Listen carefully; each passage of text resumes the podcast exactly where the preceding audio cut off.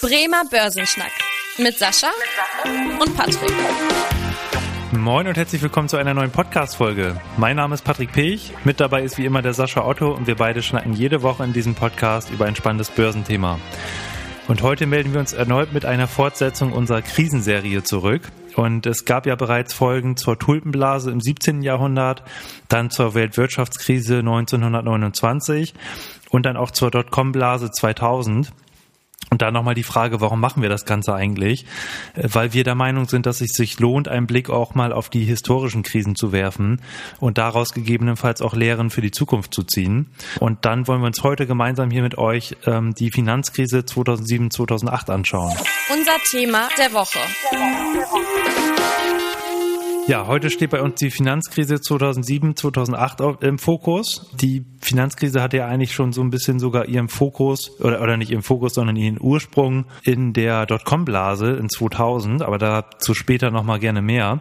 Erstmal, Sascha, das fand ich beim letzten Mal ganz interessant, die Frage, was, oder wie du die Finanzkrise so erlebt hast. Also, wo du da warst, warst du auch am Markt aktiv, hast du dir auch, wie die meisten anderen Leute, die Finger verbrannt oder wo warst du da quasi unterwegs? Ja, die Finanzkrise Finanzkrise hat ja doch einen relativ langen Vorlauf gehabt. Das war ja eine, eine Situation, das kann man jetzt gar nicht so sagen, dass das jetzt in Anführungsstrichen, ähm, es gab zwar ein Event, was, worauf wir ja auch gleich eingehen, was jetzt, sag ich mal, so der Höhepunkt war, aber die Krise ist ja so ein bisschen hochgeköchelt. Mhm. Also, wo ich das gemerkt habe, war, ähm, ich habe zu der Zeit noch ähm, im Rohstoffhandel gearbeitet und habe dort quasi dann ja mich mit Kupfer, Nickel, Zink, Zinn und Blei beschäftigt und Aluminium. Und ähm, deswegen waren wir irgendwie alle so ein bisschen froh darüber, dass als die ersten Krisendiskussionen aufkamen bei den Banken, dass wir tatsächlich Rohstoff Rohstoffe handeln, weil es war so ein bisschen so dieser Blick darauf, ja gut, die Finanzmärkte, die sind jetzt momentan ein bisschen schwieriger, da gibt's jetzt die ersten Banken, die ähm, momentan Probleme bekommen, der Sektor ist momentan angeschlagen in, in einigen Bereichen, so ähm, diese Subprime-Dinge sind jetzt ganz, ganz gefährlich, aber der Rohstoffsektor ist ja noch ein Stück weit intakt. Natürlich ist das sehr, sehr kurz gedacht gewesen von der Betrachtung her und hat auch am Ende dazu geführt, dass innerhalb dieser Finanzkrise ich den Job dann wechseln musste. Deswegen war die Finanzkrise für mich schon ein sehr einschneidendes Erlebnis ähm, gewesen, mhm. aber tatsächlich auch ein sehr, sehr lehrreiches weil man hat wirklich nochmal gelernt, wie solche Krisen auch auf andere Dinge ähm, in der Form überschwappen. Hm. Ja, das ist ja gerade bei der Finanzkrise, da werden wir gleich auch nochmal detaillierter darauf eingehen wirklich ganz interessant, wie das von der einen Krise zur anderen Krise gewechselt ist. Ich würde sagen, wir können ja jetzt erstmal anfangen und ja erstmal so ein bisschen den Fokus auf diese Immobilienkrise als Auslöser sozusagen der weiteren Krisen, die danach folgten, ähm, legen. Hier muss man ja sagen, dass eigentlich so der, der Ursprung, wenn man so gucken will, wo ging das Ganze los, dann kann man ja eigentlich schon bei der Dotcom-Blase anfangen in 2000, wo wir beim letzten Mal drüber gesprochen haben, weil da ist ja so, dass die Fed die Wirtschaft ähm, unterstützt hat nach der Dotcom-Blase durch eine expansive Geldpolitik, also zum Beispiel niedrige Zinsen. Ähm, da sieht man auch, dass Anfang 2001 die Leitzinsen hier noch bei sechs Prozent lagen und dann nach und nach äh, deutlich gesenkt wurden. Im Jahr 2001 allein schon auf 1,75 Prozent und dann in den Jahren danach noch weiter auf 1 Prozent. Das zweite war, dass die Bevölkerung auch ja keine, kein Vertrauen mehr in die Aktien hatten. Also gerade so die Technologie Titel, wo die äh, überhöhten Gewinnerwartungen da waren, wo ganz viele Gewinnwarnungen auch ausgesprochen wurden von den Aktiengesellschaften. Ähm, das beides hat ja so ein bisschen dazu geführt, dass durch die niedrigen Zinsen und durch die Aktienscheu der, ja, der Bevölkerung die Anleger immer mehr so in Immobilien gedrängt wurden und dann im Endeffekt die Immobilienpreise erstmal deutlich gestiegen sind. Sascha, ein Teil dazu beigetragen haben ja auch die Banken, oder? Mit den niedrigen Einstiegshürden für die Kredite. Ähm, erzähl da gerne nochmal ein bisschen was zu. Ja, also tatsächlich ist ja der ganze, die, diese ganze Krise mal wieder in Amerika entstanden, auch ein Stück weit und ähm, hat da natürlich auch ihren Höhepunkt gefunden. Was ist genau, ganz genau passiert? In Amerika war es eine Zeit lang möglich, dass egal welche Bonität ich habe, egal welches Einkommen ich habe, ich irgendjemanden finde, das waren ähm, teilweise sehr unseriöse Adressen dann auch, aber die haben mir alle Kredite gegeben. Ähnlich wie, es, wie wir es ein Stück weit ja auch schon an den Aktienmärkten äh, erlebt haben, so einen richtigen Run auf Immobilien. Jeder hatte so ein bisschen ähm, den Anspruch, ich muss jetzt drei, vier Immobilien besitzen, die dann vermieten und damit dann irgendwie meinen ähm, Lebensunterhalt äh, finanzieren können später mal, also quasi auch meine Rente finanzieren. Das war so das Modell dabei. Und am besten auch nochmal immer mehr Immobilien kaufen. Also tatsächlich waren dann dort wirklich Leute mit sehr niedrigen Einkommen oder auch sehr unsteten Einkommen, ähm, weil sie tatsächlich Gelegenheitsjobs hatten, haben die Möglichkeit bekommen, tatsächlich sich diverse Immobilien zu kaufen. Die teilweise total überteuert, weil das Ganze war ja auch so eine Maschine, wo natürlich alle von profitiert haben, die Banken, die Makler, äh, die Immobilienentwickler natürlich auch ein Stück weit.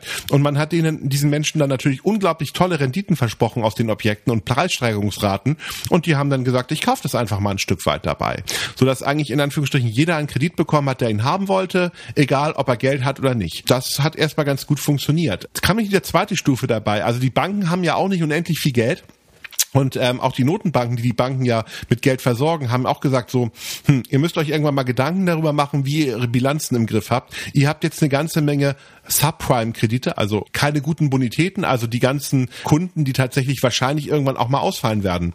Was haben die Banken gemacht? Ja, die haben sich neue kreative Wertpapiere ausgedacht und äh, haben dann diese Kredite der Kunden verpackt in, in diese Subprime-Papiere ähm, ähm, in der Form. Also da gab es dann ähm, diverse Ausgestaltungsformen und diese Papiere wurden dann weiterverkauft. Das war sehr lukrativ, weil es war viel Geld am Kapitalmarkt, man konnte die sehr gut handeln. Ähm, man hat auch tatsächlich ausländische Banken sehr, sehr ähm, gut gewinnen können können, diese Papiere zu kaufen, weil der Immobilienmarkt in Amerika hat einen sehr guten Ruf gehabt. Man hat gesagt, gute Renditen, ähm, Ausfallrisiko. Man hat das Ganze sogar noch ein bisschen äh, fieser gemacht. Man hat sich dann bei diesen Krediten und bei diesen wunderbaren Verbriefungen hingesetzt und die Ratingagenturen ins Boot geholt. Ähm, mit, ich sag mal, sehr kreativen Tricksereien, die Bestnoten für diese Papiere äh, bekommen. Also dann AAA ist ja nach diesem Rating immer, das kann nicht auszahlen, das bekommen eigentlich nur die besten Staaten und die besten Unternehmen. Und einige dieser Papiere haben AAA bekommen. Und da haben natürlich dann auch ausländische Investoren gesagt, super, ich kaufe das jetzt erstmal. Ist ja eine gute äh, Gelegenheit. Ich krieg mehr Zinsen als bei anderen Anlagen und das Risiko ist ja quasi nicht vorhanden.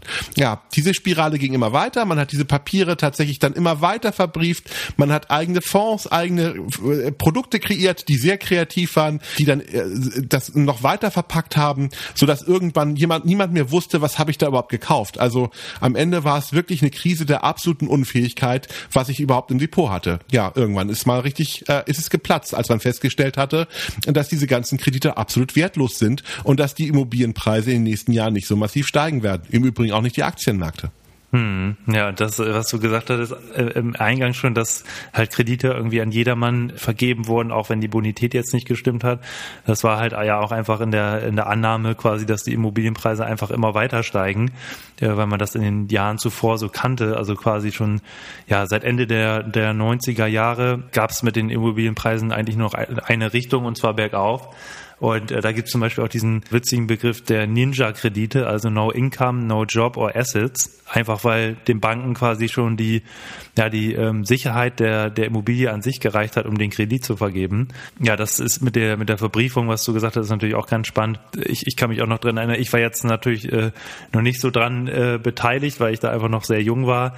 Ähm, aber kenne das auch aus der Schule, wo wir dann schon im Schulunterricht gelernt haben, was denn äh, Asset-Backed Securities oder Obligationen, CDOs und sowas sind. Ähm, das muss man ja dann im, Wirtschaftsunterricht schon lernen. Einfach, dass da quasi diese Bündelung stattgefunden haben, damit die US-Banken einfach immer weiter Kredite vergeben konnten und die Risiken eigentlich verlagert haben weltweit. Ja, wodurch sich dann im Prinzip ja die Immobilienkrise, und da sind wir wieder dabei, wie sich die Krise verlagert hat, zur Subprime-Krise verlagert hat und dann daraus ist im Prinzip ja Sascha dann die weltweite Finanz- und Wirtschaftskrise geworden. Ja. Ähm, wodurch ist das denn jetzt das Ganze irgendwann dann zum Platzen gekommen? Also wann war der Moment auch da wieder, das hatten wir in den anderen Folgen auch schon, wo man gemerkt hat, oh, so lang, so geht das nicht weiter und dann irgendwann auch wieder immer gleiches Muster, Gier, äh, Hoffnung auf schnelle Gewinne und wo kam wieder der Schwenk zu, hin zur Panik und zur Angst, dass das Ganze nicht mehr gut geht? Ja, also das war natürlich ganz klar ähm, in dem Moment, als Lehman pleite gegangen ist mhm. und ähm, als man das erste Mal eine Bank wirklich in Insolvenz gehen lassen hat. Man hatte vorher schon so ein bisschen Unruhe gehabt. Ich meine, Lehman war ja nicht die erste Bank, die auf einmal gemeldet hat, wir haben ein großes Problem mit den Immobilienkrediten. Wir wissen gar nichts mehr so genau, ob wir, ähm, ähm, ob wir überhaupt noch die ganzen Zahlungsverpflichtungen tragen können. Davor war ja auch schon Bear Stearns ähm, und Merrill Lynch waren in der gleichen Krise. Vorher war aber die Situation immer die, dass diese beiden Institute in der letzten Minute gerettet wurden. Mhm. So und dass natürlich dann auch die Politik und äh, sehr Druck auf ähm, zum Beispiel die Bank of America gemacht hat und gesagt hat, ihr müsst die bitte jetzt übernehmen, sonst ähm, haben unser, ist unser Finanzsystem jetzt gefährdet. Ihr kriegt auch Subventionen dafür. Also man hat am Ende des Tages die großen, etwas gesünderen Banken dazu gedrängt, dann quasi die anderen Banken zu übernehmen. Das hat man bei Lehman jetzt nicht gemacht. Ganz böse Zungen behaupten, also das ist jetzt eine Verschwörungstheorie, ähm, die ich einfach nur darstelle, dass Herr Paulsen, das ist der damalige Finanzminister aus, ähm, ähm, aus, aus Amerika gewesen, dass der Lehman nicht gerettet hat, weil er ein ehemaliger Goldman Sachs Banker ist. Und wenn man sich so ein bisschen die Bankenszene anguckt, zu dem Zeitpunkt Goldman Sachs und ähm, Lehman waren total verfeindete Institute. Und es gibt so ein bisschen dieses, äh, dieses Theorem, dass er gesagt hat, okay, bei Lehman gucken wir doch mal, was passiert, wenn wir eine Bank pleite gehen lassen. Und ich glaube, alle die Beteiligten, die diese Entscheidung gefällt haben in dem Moment, hätten nicht mit diesen unglaublichen Auswirkungen gerechnet. Ähm, natürlich gab es schon, gab es schon Bankenpleiten, aber noch nicht in diesem Ausmaß. Alle, die sich daran erinnern, ich glaube, die meisten von, von, von unseren Zuhörern haben das ja irgendwie schon mal mitbekommen, haben ja schon gemerkt, dass da richtig was passiert ist an den Kapitalmärkten und auch in der freien Wirtschaft und man sich wirklich die Sorge gemacht hat, okay, ist das jetzt das nächste 1929-Szenario? Weil eigentlich kann man es genau betrachtet, die Instrumente waren ein bisschen anders, aber die Logik war die gleiche. Hm. In Amerika gab es ein Bankenproblem und hätte man, was wir Gott sei Dank nicht gemacht haben, hätten die Banken dann gegebenenfalls ihr gesamtes Geld aus Europa abgezogen, dann hätten wir mit Sicherheit eine deutlich fiesere Krise bekommen, als wir es äh, wir hatten. Die Krise war fies, hart und brutal und Lehman war sicherlich ein einschneidendes Erlebnis, aber da muss man tatsächlich auch mal die Politiker oder auch die Akteure loben. Also das Krisenmanagement war wirklich richtig gut und auch sehr, sehr vernünftig, sodass wir uns aus der Krise doch relativ schnell erholen konnten. Hm. Ja, das äh, gerade dieses Lehman Brothers Ereignis, das hast du ja auch schon geschildert, so als, als Höhepunkt, wo man eigentlich immer dachte, too big to fail. Also solche Banken, ja, lässt man nicht pleite gehen, weil dann das Finanzsystem gefährdet ist. Ja, aber da war halt irgendwie dann der politische Druck auch zu hoch, dass man, äh, weil es halt auch in dem Moment natürlich nicht populär war, weitere Banken zu retten, weil die Republikaner da auch gerade im Wahlkampf waren. Du hast ja schon kurz gesagt, dann waren die Folgen massiv für die Finanzmärkte, weil halt auch einfach das Vertrauen dann weg war, dass, dass die Banken gar nicht mehr wussten, wem, wen kann ich jetzt noch vertrauen, wen kann ich jetzt noch meine, mein Geld quasi leihen und äh, dann wurde ja auch so dieser Interbankenmarkt geriet dann ja auch in Schwierigkeiten, weil die Banken sich gegenseitig quasi gar nicht mehr vertraut haben. Daraus hin aus quasi dieser Finanzkrise ist dann ja auch im Prinzip die, die Wirtschaftskrise entstanden, so dass es in der gesamten Wirtschaft Weltwirtschaft im Prinzip muss man ja sagen, weil eigentlich eine Vielzahl der Welt, Länder weltweit dann in eine Krise geraten sind mit äh, rückgängigen BIP-Raten, mit äh, vielen Insolvenzen, auch in anderen Wirtschaftsbereichen. Also zum Beispiel General Motors ist dann ja auch, musste dann ja auch Insolvenz anmelden, einfach weil kaum noch Kredite vergeben wurden, dadurch kaum noch Investitionen getätigt wurden und dann letztendlich auch die Produktion zurückging, die Arbeit, äh, Arbeitslosigkeit auch massiv anstieg. Also im Prinzip wieder die ja, Negativspirale, wie wir sie auch von anderen Krisen dann kennen. Aber dann, äh, äh, du hast es auch schon gesagt, Sascha, beherztes Eingreifen quasi der Staaten und auch der Geldpolitik äh, mit niedrigen Zinsen, mit ähm, Anleihekaufprogrammen und so weiter. Die Folgen sehen wir eigentlich heute noch, würde ich sagen, oder? Also die gerade hier in Europa ähm, mit der niedrigen Geldpolitik ja. und eigentlich kaum noch eine Aussicht gefühlt auf eine Verbesserung, weil ja auch die daraus aus der Wirtschafts- und Finanzkrise ja auch die Eurokrise entstanden ist. Oder wie siehst du das, Sascha? Auf jeden Fall. Also definitiv sind da ganz, ganz viele Effekte, die darauf eingezahlt haben. Sicherlich ist die Eurokrise hat noch einige andere äh, Gründe, äh, die, die dabei ist, aber natürlich war es einer der Auslöser und natürlich auch eine der, der, der, der Themen, die dazu, die das auf jeden Fall verstärkt haben, das Ganze. Also deswegen muss man auch einfach nur sagen, diese Krisen funktionieren immer wellenförmig und haben natürlich auch, beeinflussen sich auch gegenseitig. Also deswegen ist es auch immer ganz interessant, diese langfristigen Folgen einfach mal zu analysieren und daraus seine Schlussfolgerung einfach nochmal zu ziehen. Das ist ganz klar. Und eine der langfristigen Schlussfolgerungen aus der, naja, eigentlich schon aus der Situation der Krise eben der New Economy oder, oder Dotcom-Blase, beziehungsweise auch, aber auch der, insbesondere der Weltwirtschaftskrise, waren sicherlich das Thema niedrige Zinsen und eben auch diese Erkenntnis, die Zinsen werden dauerhaft oder sehr lange auch niedrig bleiben, mhm. weil die Effekte, die wir dort haben, müssen nach wie vor noch verdaut werden. Auch wenn wir heutzutage nur noch im historischen Zusammenhang über diese beiden Krisen sprechen. Hm. Ja, und was, was natürlich auch noch geblieben ist, was mir gerade einfällt, ist in dem Zuge die stärkere Regulierung des Bankensektors. Einfach weil da ja damals die Kreditvergaben viel leichter möglich waren und auch nicht so hohe Anforderungen an die Eigenkapitalquoten und so weiter. Gerade hier in Europa hat sich dadurch äh, ja gerade erst diese europäischen Regelungen ergeben, sei es jetzt ein europäischer Rettungsschirm und so weiter oder halt auch die europäischen Vorgaben, dass halt die Banken einheitlich kontrolliert werden und das ist sicherlich auch eine Folge aus der Finanzkrise, die wir da hatten. Und was man ja auch sagen muss, so ein ja sehr, sehr vorsichtiger Umgang mit Zinssteigerungen, weil das wird ja auch immer so ein bisschen als Ursache hervorgetan, dass dadurch, dass die Fed äh, als, als die Wirtschaft dann sehr gut lief äh, nach der Dotcom-Blase und sich gut erholt hat, dann plötzlich ganz stark die Zinsen angehoben hat und dadurch ja erst die Kreditnehmer, die dann auf die Immobilien quasi gesetzt haben, irgendwann ihre Zins- und Tilgungsleistung nicht mehr erbringen konnten, weil es ja auch variable Finanzierung waren, anstatt hier in Deutschland irgendwelche Annu Annuitätendarlehen mit Zinsbindungen. Ja, also ich, ich würde sagen, das ist auch so ein Thema, dieser vorsichtige Umgang mit Zinssteigerung, der uns da als, als Folge heute noch erhalten blieb äh, oder bleibt. Sascha, fällt dir noch was ein, was man so, ja, oder vielleicht nochmal so ein kleines Fazit, welche Lehren wir jetzt gerade aus dieser Finanz- und Wirtschaftskrise ziehen können? Also ich glaube, die Lehre Nummer eins ist, man sollte tatsächlich niemals in überteuerte Märkte reinsteigen. Also ich finde, der Immobilienmarkt ist ein gutes Beispiel dafür gewesen. Mhm. Und das gleiche gilt natürlich auch für Aktienmärkte. Also wenn ein Objekt so ähm, unglaublich gut gelaufen ist und wenn jeder erzählt, man muss das unbedingt kaufen, dann ist es in der Regel keine gute Idee, dieses Gut zu kaufen. Also das ist so ein mhm. bisschen eine der Lehren, die ich mir aus der, aus der, aus der Krise einfach nochmal rausgezogen habe. Und das zweite ist, je komplexer ein Finanzprodukt, desto genauer sollte man hinschauen. Ich will jetzt gar nicht unbedingt sagen, dass komplexe Finanzprodukte immer schlecht sind. Das ist es definitiv nicht der Fall. Aber ich finde, wenn selbst Experten und Profis irgendwann nicht mehr verstehen, was dort gekauft wird, dann ist es ein ganz, ganz schlechtes Zeichen für den Kapitalmarkt. Und man sollte dann sehr, sehr vorsichtig agieren von der Möglichkeit her. Und auch als dritte Lehre vielleicht nochmal für einen selber. Auch diese Krise, solange man ein äh, breites, gutes Aktiendepot hat, hat man mit, hat man auch in, in, durch diese Krise durch wieder gutes Geld verdient mit seinem Depot. Sogar wenn ich ähm, ein paar Banken im Depot gehabt habe, die amerikanischen Banken haben sich sehr doll, äh, auch stark erholt erholt wieder. Also ich hatte in den letzten Jahren eine gute Rendite damit erwirtschaften können. Die ganzen Unternehmen, ähm, von denen alle gesagt haben, oh Gott, wie kann man denn amerikanische Banken kaufen? Also man sollte da auch Mut haben, ähm, sein Depot sehr breit zu streuen und auch vielleicht das ein oder andere kaufen, wo man vielleicht sagt, oh Gott, ob das sich ja mal jemals wieder erholt.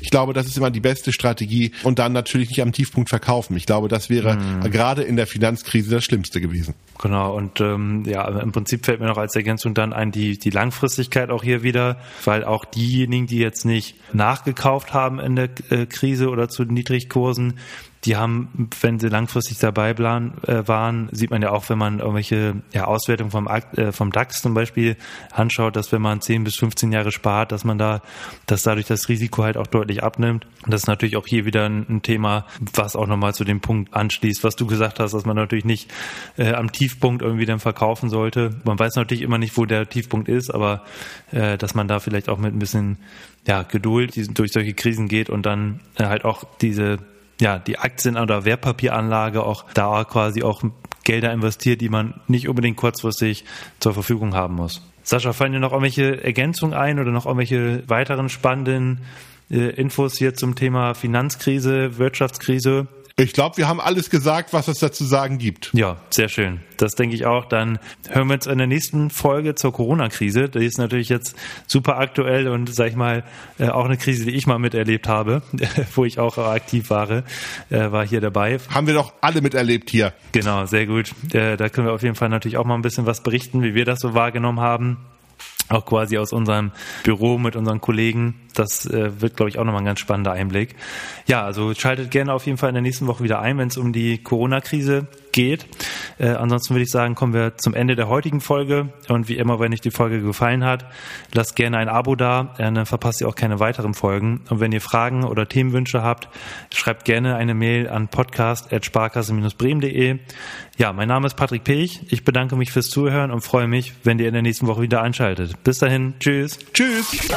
Vielen Dank fürs Interesse. Das war der Bremer Börsenschnack, ein Podcast mit Sascha und Patrick.